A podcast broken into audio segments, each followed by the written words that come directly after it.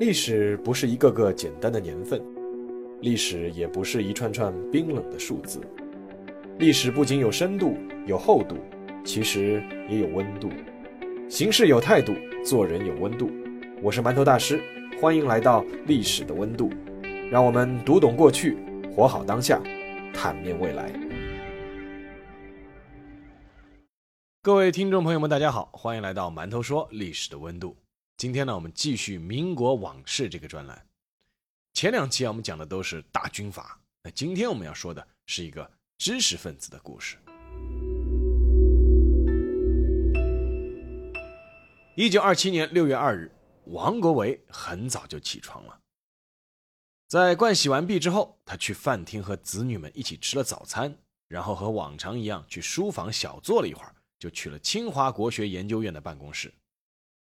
这一天应该是要给研究院的毕业研究生评定成绩的，但到了办公室，王国维才发现学生的试卷和文章都放在家里了，于是请人再去家中取了过来。试卷取来后，王国维非常认真地进行了评定，然后又去了研究院的办公处，找了同事侯厚培一起商谈了下学期招生的事情。在商谈过程中，王国维忽然提出问侯厚培借两元钱。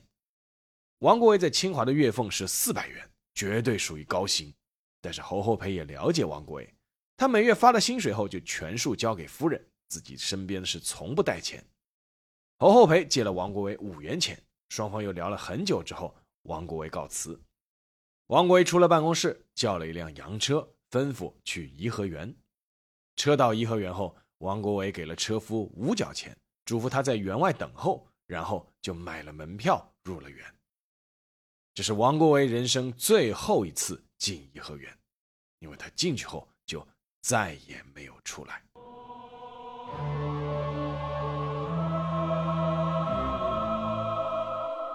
一八七七年十二月三日，王国维出生于浙江海宁。王国维家这一脉属于海宁安化王氏，往上呢可以追溯到南宋的安化郡王王沆。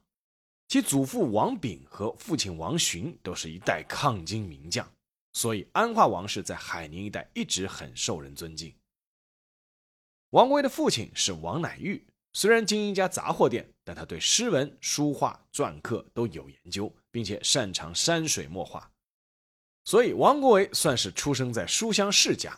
七岁入塾，在父亲的影响下饱览典籍，读遍诗书，十五岁就中了秀才。是海宁当地有名的才子。一八九四年爆发的甲午战争和一八九八年的戊戌变法，对于年轻的王国维产生了很大的影响。他对戊戌六君子的就义更是愤愤不平。原本醉心于传统文化的王国维，同时也开始关注新学和新的文化思想以及西方科学技术。一八九八年，在父亲的陪送下，王国维选择赴上海求学，进入到当时的维新派影响力最大的报社。《食物报》中工作，同时呢，他每天抽出三小时去一家叫东文学社的机构学习日语。正是在那里，他遇到了对他一生都产生重要影响的罗振玉。一九零一年二月，在罗振玉的资助和日本老师藤田的安排下，一直想留洋开眼界的王国维终于达成了心愿，入读东京物理学校，开始学习数理和英文。但因为身体健康原因，他很快回国。回国后的王国维，在罗振玉的帮助和安排下，担任了后者主办的《教育世界》的主笔和代主编，发表了大量的译作，内容涉及哲学、教育学、美学、文学和外国科学。之后，王国维又接受了张謇的邀请，担任通州师范学校的教习，讲授伦理、国文。之后，又在江苏师范学堂教书。在这段时间，王国维已经在学术方面颇有小成，并且出现了融会贯通的迹象。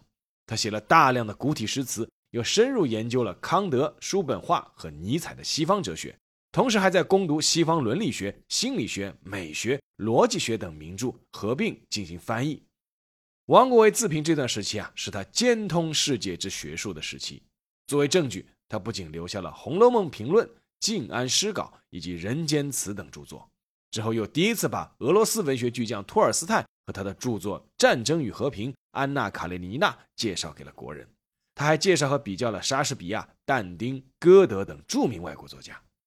一九一一年，辛亥革命爆发，国内政局动荡，王国维带着全家跟随罗振玉东渡日本，一住就是四年。由于和罗振玉比邻而居，而罗家有大量的古物收藏和拓本，所以这四年又让王国维在甲骨文字和中国古代史研究方面的功力突飞猛进，做了大量研究，以及留下了大量的重要著作。一九一六年，王国维选择回国，此时三十九岁的他，确实已堪称学贯中西，博采众长。在学术圈，并非没有吹捧夸赞的礼仪传统，但是王国维是真的靠实力说话的。只需要翻开王国维作品的目录，他涉猎之广、钻研之深、成就之高，就足以让人叹为观止。仅以他的自选文集《观堂集林》为例，全书二十四卷，其中《易林》八卷，研究古代史、古文字、古音韵等方面；《史林》十四卷。研究殷周历史、秦汉地理、西北史地、汉魏碑刻、两汉简牍、敦煌文书等；别集两卷，专门研究古代各种史地器物。要能够写出这二十四卷，需要作者对殷墟卜辞、两周经文、战国文字、西域汉简、汉魏石经、敦煌文书、铜器定名、三代地理、殷周礼制、古文源流、字书运输、版本校勘等各个方面都有极深的造诣。而王国维恰恰就是这样的人，很多旁人看来要穷尽一生的事，放到王国维这里，让人觉得仿佛是一件信手拈来的副业。比如，他为江南藏书名家蒋如藻编的《乌城蒋氏密韵楼藏书志》，成为了中国目录版本学史上的一部经典性著作。他在修订和考证方法上给后人很大的启迪。王国维对戏剧感兴趣，他就写了一本《宋元戏曲考》。被称为是戏曲史研究上一部带有总结性的巨著。这本书因为材料丰富、态度严谨，被戏剧研究界长期引用。尽管后来王国维的一些结论已经被推翻，一些观点呢在学界有不同的看法，但是他的研究思路和他严谨的治史态度、精湛的考证方法、开拓的散发思维，被认为是领先他同时代的绝大多数学者的，堪称是一代大家。而更多普通人知道王国维。还是因为那本《人间词话》，《人间词话》写于一九零九年前后，是王国维在接触到西方美学思想后，重新回过头来审视中国旧文学的一部作品。有别于传统的词话，王国维在《人间词话》中提出了自己的核心，那就是境界。他在中国文学批评史上首次提出了造境与写境、理想与现实的问题。他更是在《人间词话》中提出了自己认为的人生的三重境界。他认为，古今之成大事者、大学问者，往不经过三种之境界。第一层境界是昨夜西风凋碧树，独上高楼，望尽天涯路；第二层境界是衣带渐宽终不悔，为伊消得人憔悴；第三层境界是众里寻他千百度，蓦然回首，那人却在灯火阑珊处。王国维认为，一般人都可以通过努力达到第二层境界，但要达到第三层境界，就必须要反复追寻、刻苦研究、做足功课。只有通过不断的积累，才能体会到那种偶然的拨云见日、豁然开朗。毫无疑问，王国维应该是达到了他自己所说的第三层境界的，但是他却有自己参不透、迈不过的境界。一九二三年，王国维成了帝师。当时的逊帝溥仪希望能请一批有识之士教授知识，王国维经人推荐，以一介布衣的身份成为了南书房行走，得以入宫和溥仪相伴。关键，他还看到了大量珍贵的馆藏和资料。几乎与此同时，王国维受邀加盟清华国学研究院，他谢绝了院长之位。只愿意以讲师身份讲授古史新政和说文、尚书等课程，从事水晶柱校勘以及蒙古史原始的研究。后来，他又加入了尚书课程。王国维与当时的梁启超、陈寅恪和赵元任一起，并称为当时世人皆知的著名清华四大国学导师。那说到这里要插一句啊，关于另一个著名的国学大师陈寅恪啊，这个到底是念陈寅恪还是陈寅恪？啊，这是一个争论已经很久的话题了。大致的情况呢是，陈寅恪的亲人和好友以及以前的文化圈都是念陈寅恪，但是呢，陈寅恪自己书写名字一直写的是“恪”，而按照现在最新的字典和词海，这个“恪”只念“恪”，不念“阙”。那这个事情呢，我觉得也没有一个特别的对错，因为我读书的时候，我的老师、我自己、同学们，大家都是念陈寅恪的。但是呢，现在毕竟是个公开节目，那我想还是严谨点，接下来我都会念陈寅恪。那我们接着往下说。那段时期应该是王国维职业生涯最顺利、学术精力最旺盛的时候，但是他却遭遇了两个大打击。第一个打击发生在一九二四年的冬天，冯玉祥发动了北京政变，他派陆中麟率部队突入紫禁城，请以溥仪为首的逊帝小朝廷迁出紫禁城。王国维听到消息后大为愤怒，认为这是违反了北洋政府当初承诺的亲事优待条件。这就是不讲信用。愤怒之余，王国维和罗振玉等前清遗老相约投金水河殉清，但因为家人的强力阻止，最终收回了念头。另外一个打击发生在了1926年，相对而言，对王国维的打击更大。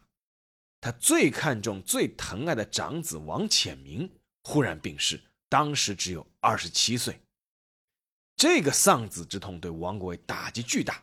乃至又引出了一段与三十年好友罗振玉的恩怨。王罗两家是至交，所以王潜明的妻子是罗振玉的女儿罗孝纯。小夫妻两个感情还算不错，但是罗孝纯和婆婆相处的并不愉快，发生过几次矛盾。王潜明去世以后，罗振玉立刻做出决定，在丧礼当天就将女儿罗孝纯接回了自己家，再也不回王家。刚刚遭受丧子之痛的王国维对罗振玉的这个举动是很不满的。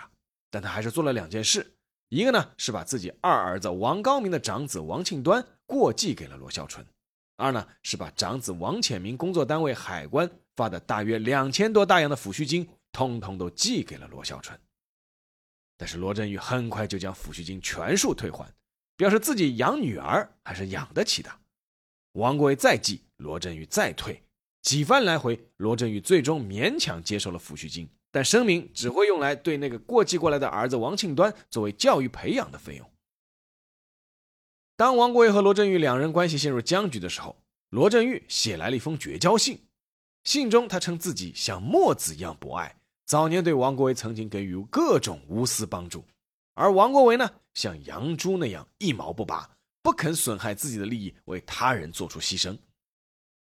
这段话早已超出了儿女亲家的矛盾范围。而上升到了人格评判，而人格无疑是王国维最珍惜和最看重的。事实上，这两人之前就已经有了矛盾，一个重要原因是罗振玉陷入了逊帝溥仪身边的党派斗争。他好几次想让王国维站在自己这边，但王国维都没有明确表态，而罗振玉甚至怀疑王国维在溥仪面前说了自己的坏话。罗振玉的这番指责让王国维也怒不可遏。这对三十年的老友最终选择了中断往来，然后时间就到了一九二七年的六月二日。那天车到颐和园后，王国维还给了车夫五角钱。按照车夫后来的回忆，王国维嘱咐他要在园外等候，然后自己就买了门票入了园。颐和园那时候的人并不算多，所以有游客能够完全回忆出那个老者入园后的经历。他先是直接走向了十方，在十方前坐了很久，然后起身踱步前往了鱼藻轩。在鱼藻轩，他从怀中摸出一根烟，慢慢抽了起来。就在王国维身边不远处，就是颐和园的园丁。游客在河边坐着抽根烟，实属平常，所以园丁也并没有太注意他。一根烟燃尽，王国维忽然起身，纵身跳进了昆明。听到有落水声，一旁的园丁连忙赶来施救。由于距离不远，所以前后也就花费了几分钟就把王国维捞起来了。但很快，园丁就发现王国维跳下去时用力一头扎进了池底，池底的淤泥顿时塞满了王国维的口鼻。虽然落水时间不长，但是他已经气绝身亡。赶来后的众人从王国维的内衣口袋里发现了遗书，开头的四句是。五十之年，只欠一死。经此事变，亦无再辱。后面还有段文字，写的是：“我死后，当草草关联，即行稿葬于清华园营地。汝等不能南归，亦可暂于城内居住。汝兄亦不必奔丧，因道路不通，渠又不曾出门故也。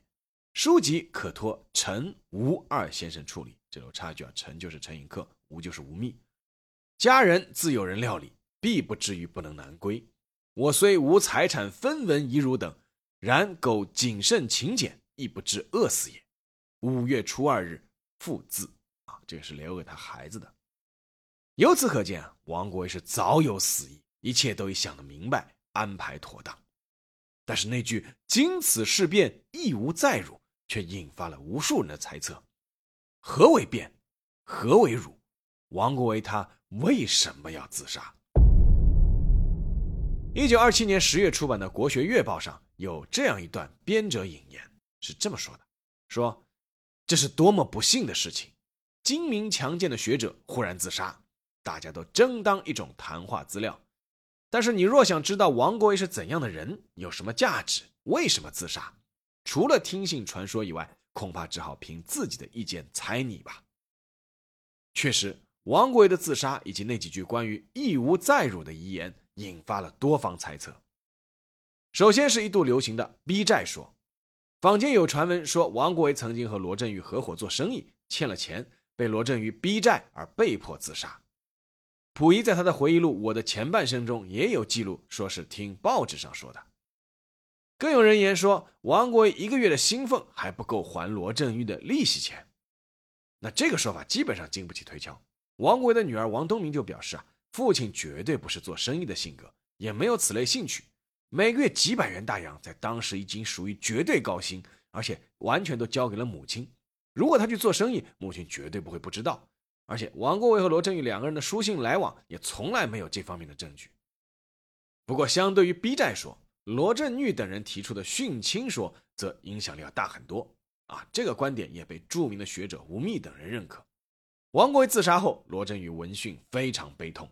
先派自己的儿子赶来奔丧，然后以最快的速度代王国维写了一封所谓的临终遗折，并且为王国维请谥赐祭啊，就是请谥号。那溥仪看了罗振宇代替王国维冒名写的文字后，大受感动啊，赐了王国维一个谥号，叫忠阙。忠就是忠诚的忠，确呢是朴实谨慎的意思，并且还给了两千大洋治丧。由于王国维一直留着辫子，又是溥仪的老师，所以这个说法。很多人都相信，但是也有不少反对者。有人认为，王国维如果要殉亲，早在一九一二年就殉了，或者是溥仪去世才会殉，哪会在一九二七年殉呢？也有人认为，像罗振玉、郑孝胥这些人，为了所谓的忠于溥仪，不惜出任伪职啊，就是他们两个人啊，都是在伪满洲国担任职务的。但是王国维却绝不盲从，只是潜心学术。绝不可能于忠志为所谓的亲事而死。著名的史学家顾颉刚在王国维死后撰文悼念，其中有这样一段话，说的是：“至于静安先生，静安就是王国维的字啊。至于静安先生，不过曾做过秦史的官，现在还拖着辫子罢了。他并不曾发表一篇鼓吹复辟的宣言，也不曾从事于阴谋复辟的活动，更不曾收了别人的贿赂而主张过任何关于政治的议论。”他究竟还是一个超人的学者，他拿了中华民国的俸级已经五六年了，他已经不能说是一个西山采薇诀的移民了。那么，王国维又是为何自杀的呢？按照陈寅恪的观点，与其说王国维殉的是一个具体的亲事，倒不如说他是为文化殉难而死。王国维死后，陈寅恪曾五次为其做挽联、挽词、碑文、遗书序。在他写的《王观堂先生挽词序》中有这样一段话，他说：“凡一种文化值衰落之时，为此文化所化之人必感苦痛；其表现此文化之程度愈宏，则其所受之苦痛亦愈甚。待既达极深之度，待非出于自杀无以求一己之心安而意尽也。”哎，大致意思就是说，一种文化衰落的时候，被这种文化深深所感化的人，必定会感到痛苦。啊，怎么表现呢？啊，这个文化衰落程度越深，这个人就越痛苦。最后怎么办呢？最后他只能自杀。在陈寅恪看来啊，王国维是中华传统文化精神所凝聚之人，则自然与之命运共同进。陈寅恪的观点得到不少人的认同，却有一个问题也很难回答，就是如果王国维训的是中国传统文化，那为何忍到一九二七年呢？又为何说无法忍受再辱？梁启超在陈寅恪观点的基础上，认为王国维自杀和当时的时局有关系。在王国维自沉昆明湖两周之后，梁启超在一封写给他自己女儿梁令贤的家书中有这样一段话：说静安先生自杀的动机，如他遗嘱上所说，五十之年只欠一死，遭此事变，亦无再辱。他平日对于时局的悲观本极深刻，最近的刺激则有两湖学者叶德辉、王宝兴之被枪毙。叶平日为人本不自爱，学问却甚好，也还可说是有自取之道。王宝兴是七十岁的老先生，在乡里德望甚重，只因通信有“此间是地狱”一语，被暴徒拽出，极端垂辱，足置之死地。进公深痛之，故效屈子沉冤，一名不复事。哎，大意就说这个王国维啊，平时对时局一直很悲观的。那当时呢，又有两个学者叶德辉、王宝兴被枪毙掉了。啊，就因为说了几句话，当然后来证明是谣传，没有被枪毙，但是当时都以为被枪毙了。所以说呢，王国维就觉得非常非常的悲痛。他说：“故效屈子沉冤，他像效仿屈原一样啊，自杀。”在梁启超看来，王国维自杀很可能是因为内心的恐惧。社会的变革越来越剧烈和动荡，他熟悉的文化人和知识分子一个个开始遭遇厄运，一个完全未知且并不接受的时代很可能即将到来。那自己。将身处于何等位置，会有如何命运呢？著名的学者姜亮夫是王国维的学生，他也认为那段时间的时局变动对王国维造成很大的影响。一九二七年四月，李大钊北京遇害，藏书家和出版家但政治立场保守的叶德辉在长沙被处决。啊，其实后来是证明没有处决。那罗振玉避难大使馆，连梁启超也避难离开北京，甚至扬言要东渡日本。而另一方面，北伐军一路势如破竹，大有进逼北京之势。蒋两夫的一段回忆似乎也可以佐证梁启超的观点。他曾回忆说：“我最后一次去静安先生家是农历五月初二。先生说，亮夫，我总不想再受辱，我总受不得一点辱。”关于王国维自杀的原因，众说纷纭，但毕竟私人一事。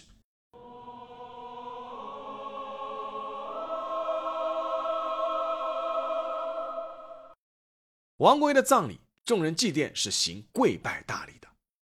这个头是由陈寅恪起的。当时参加葬礼的清华师生大多身着深色的西装，但是陈寅恪却穿着玄色的长衫，足蹬棉鞋，漫步上前，双膝跪地，额头磕砖。之前只行鞠躬礼的诸人在错愕之余，随即齐齐下跪，行了早在民国建立之初就已废除的跪拜礼。一九二七年八月十四日，王国维被安葬于清华园东二里许西柳村七间房之园。他是穿着前清官服入葬的，且依旧留着辫子。虽然他的挚友都是开世界之眼、领风气之先的知识分子，但都认为这样做是符合王国维遗愿的。一九二八年六月三日，王国维逝世一周年之时，由清华师生捐资建造的海宁王静安先生纪念碑落成。这块纪念碑由梁思成设计，陈寅恪撰文。陈寅恪写的话里面有一句是这样的：“先生之著述，或有时而不彰；先生之学说，或有时而可伤。唯此独立之精神，自由之思想，立千万寺，与天壤同久，共三光而永光。”好，下面进入馒头说时间。我在读大三的时候啊，我在寝室门口贴过一张纸。上面写了四句话，叫“大三之年只欠一班，经此事变亦无再辱”。当时的情况是我们大四啊就要搬到学校北区新建成的研究生宿舍去了。虽然新宿舍是套间，两个人一间，三间房间共享一个小客厅和厕所，但是地理位置相对偏僻，各种生活设施很不方便，是个完全陌生的环境。而老宿舍就在校内，紧邻食堂、热水间、澡堂，还紧邻东门。夜宵一条街，非常热闹。更关键的还有我们住了三年的那份熟悉的感情。现在想来，虽然是开玩笑，但是对王国维先生还是不尊重的。同样面临从旧环境转到新环境的焦虑和惶恐，换个宿舍简直就像小儿科一般的事情。而王国维当时认为的，却是对他五十年来整个熟悉的生存环境和理想道德的全盘颠覆。所以从我个人来说，我比较倾向于啊，王国维先生自杀不是单一的原因，而是多重因素综合在一起造成的一个结果：丧子之痛、绝情之交、时代之变、受辱之惧。王国有很多“最后一位”这个头衔，比如很多人说他是中国近代最后一位词家，有人说他是。中国近代最后一位士大夫，甚至还有中国近代最后一位封建谥号获得者这种说法，但说的比较多的还是中国近代最后一位思想家。事实上，有资格拿到这个头衔的，并非只有王国维一名候选，比如晚他两年逝世的梁启超，称梁启超为伟大思想家，绝不为过。但可能王国维不像梁启超，后者还有政治家、教育家、革命家、文学家等多重身份。但王国维只钻研学术，只在学术层面有广泛研究，并能建立体系，与世事无涉。也正是因此，王国维是一位纯粹的学者，纯粹到清华的那些时代先锋人物愿意穿西装为他下拜磕头，愿意以清朝官服为他入殓，因为大家都知道这无关政治立场。王国维本身就是不关心政治的，这是他对自己信念的一种殉难。我曾经在一次读者分享会上说过，中国近代是一个不得不让人唏嘘感叹的时代。在一个三千年未遇的大变局时代，一批又一批的人主动或被动站上了历史舞台，在时代的聚光灯下展现出自己最真实的彷徨、努力、奋斗、挣扎。所以我们会看到，先保皇又立住国民党，最后加入共产党的杨度；会看到第一批睁眼看世界、点醒无数中国青年。最终却一百八十度大转弯，宣布保皇，以清朝官衔入藏的严复，会看到爱丁堡大学毕业后完全可以成为外企高管，却转而投身国学，并且闷头一路走到底的辜鸿铭。当然，还有在余藻轩吸完一支烟后就毅然投湖的王国维。以这个角度看，王国维之死无关勇敢懦弱，无关自私无私，无关成功失败。那只是他自己对自己归宿的一种选择。在巨变时代的背景下，每个人都会有自己的选择，而每一个选择也都会成为见证那个时代的主角。好，这期节目就到这里，让我们下期再见。